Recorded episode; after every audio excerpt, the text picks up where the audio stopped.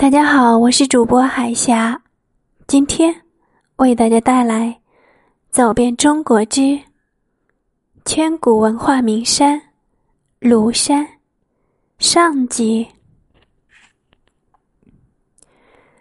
中国田园诗的诞生地，中国山水诗的策源地，中国山水画的发祥地。观山如读史。游庐山，如果只带了一只风景眼，而不带另一只文化眼的话，那可真是所谓的“不识庐山真面目，只缘身在此山中”了。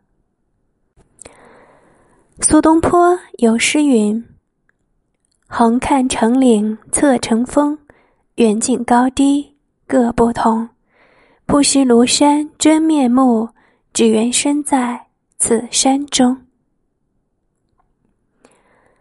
庐山的美是玄妙的。远看，庐山犹如一山飞至的大江边；近看，千峰携手紧相连；横看，铁壁铜墙立湖岸；侧看，则如擎天一柱耸云间。庐山春如梦，夏如滴，秋如醉，冬如玉，构成一幅充满魅力的立体天然山水画。就这样，无数的文人拜倒在他的脚下。云海、瀑布与绝壁构成了庐山的三绝。到庐山。不可不体味庐山的云雾之美。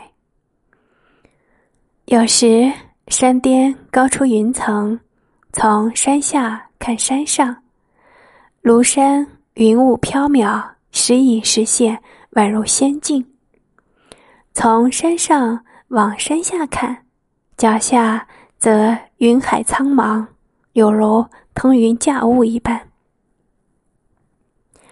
变幻莫测是庐山的特点，有时山上暗无天日，山下则是细雨飘飞，情趣异常。明代哲学家王阳明诗云：“昨夜月明峰顶宿，隐隐雷声在山路。晓来却问山下人，风雨三更卷茅屋。”清晨，那轻盈的薄雾从涧底婀娜多姿、飘飘扰扰的升腾着、弥漫着，像是仙女飘舞的纱巾。纱巾飘过之处，景物便渐次的迷蒙起来。